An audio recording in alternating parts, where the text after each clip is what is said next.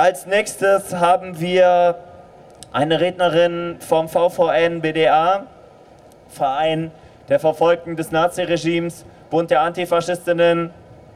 Das ist die Landessprecherin Silvia Rolle. Hallo Silvia, schön, dass du da bist.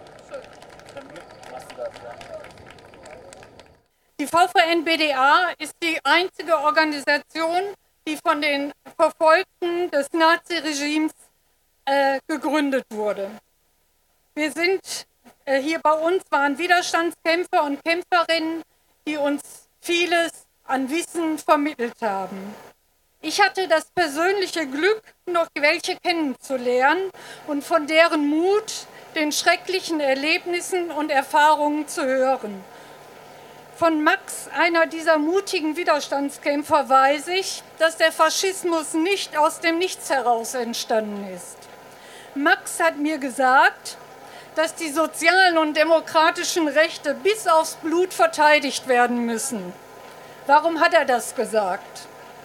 Er musste miterleben, dass die staatlichen Organe in der Weimarer Republik von Antidemokraten, Kaisertreuen und Militaristen durchsetzt waren. Die Weimarer Republik wurde sturmreif geschossen. Ich sage nur Blutmärz und Blutmai in Berlin. Die Nazis wurden von den Herren der Industrie und den Banken salonfähig gemacht. Von den Kreisen, die an den Millionen KZ-Opfern und am Krieg Milliarden verdient haben und mit der Gründung unserer Republik wieder verdienen. Max musste nach der Gründung der Bundesrepublik erleben, dass in den Schaltzentralen der Justiz und der Polizei Nazis unangetastet blieben und weiter Karriere machten. So waren die ersten vier äh, Präsidenten des Landeskriminalamtes in Nordrhein-Westfalen Nazis und Kriegsverbrecher. Das ist nachgewiesen. Und sie hängen sehr wahrscheinlich noch mit einem Bild an der Ehrengalerie im Landeskriminalamt. Konnten wir leider noch nicht prüfen. Viele sagen deshalb, dass die Institution Polizei eine faschistische DNA hat. Zur gleichen Zeit wurde den Widerstandskämpfern nur selten Ehre zuteil. Im Gegenteil. Die Organisation der Widerstandskämpferinnen war vom Verbot bedroht und VVN-Mitglieder erhielten Berufsverbot.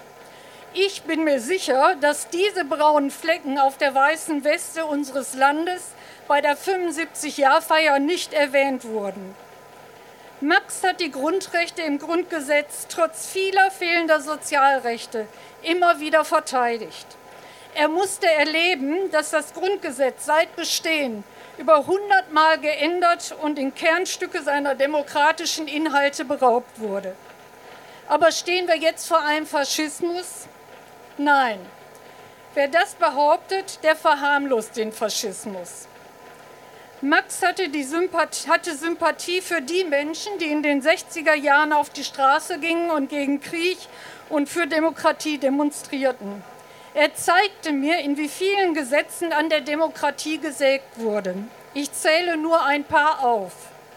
1968 die Notstandgesetze, die den Einsatz der Bundeswehr im Inneren ermöglichen und der Bundesregierung weitreichende Befugnisse erteilt. 1972 Berufsverbote, die hauptsächlich gegen Linke angewandt wurden. 2005 Neuordnung der Bundeswehr. Das geschah im Stillen. Im Spannungs- und Notstandsfall sollen die Reservisten zur Hilfeleistung im Inland herangezogen werden. Unter diesen Reservisten sind zahlreiche Rechtsextreme und Neonazis. Diese Reservisten hocken jetzt in den Kommandozentralen der Rathäuser und können im schlimmsten Fall die zivile Verwaltung aushebeln. 1976 das Antiterrorgesetz, angeblich zur Bekämpfung der RAF. Rücknahme nach Zerschlagung der RAF, Fehlanzeige. Danach folgten diverse Antiterrorgesetze, die die Hürden für Hausdurchsuchung herabsenken, Beweisverfahren im Strafprozess zu Lasten Beschuldigter vereinfachten, Zwangsmittel der Strafverfolgungsbehörde ausbauten und Ausweitung der Telefonüberwachung, Raster- und Schleppnetzfahndung.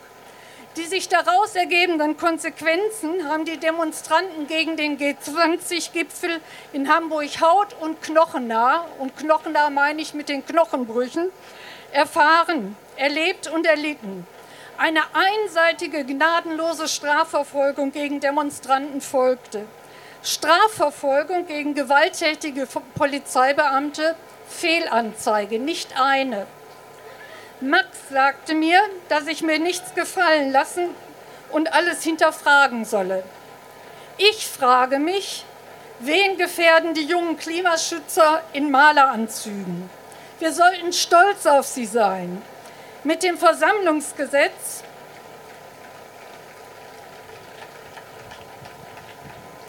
Mit dem Versammlungsgesetz werden diese jungen Menschen kriminalisiert. Der Nobelpreisträger Heinrich Böll und andere ehrenwerte Persönlichkeiten haben sich vor den Atomraketensilos des Kalten Krieges gesetzt und diese blockiert. Heute käme man da gar nicht mehr hin. Gandhi wird in den höchsten Tönen gelobt und besonders sein ziviler Ungehorsam. Wie passt dieses Gesetz dazu? Max würde heute sagen, wer Versammlungen verbietet, verbietet morgen Streiks von Arbeitern. Lämmer, denen man das Fell abziehen will, muss man vorher in einen engen Ferch sperren. Der enge Ferch sind die undemokratischen Gesetze, die unter anderem Versammlungen verbieten. Hören wir auf Max und kämpfen gegen dieses Versammlungsgesetz.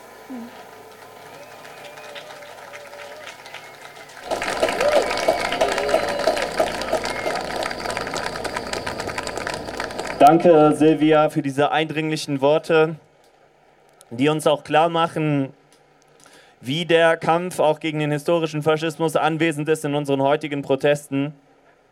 Das war eine sehr wichtige Perspektive.